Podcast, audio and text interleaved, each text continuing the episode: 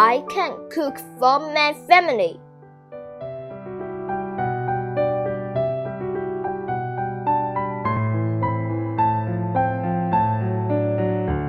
My name is Betty.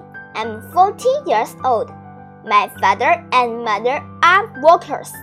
They come home at 6 o'clock. They are tired.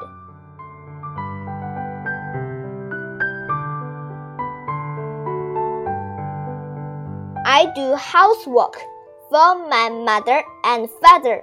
I like cooking. I can cook many things. I can cook rice, noodles, eggs, and sandwiches. Cooking is fun.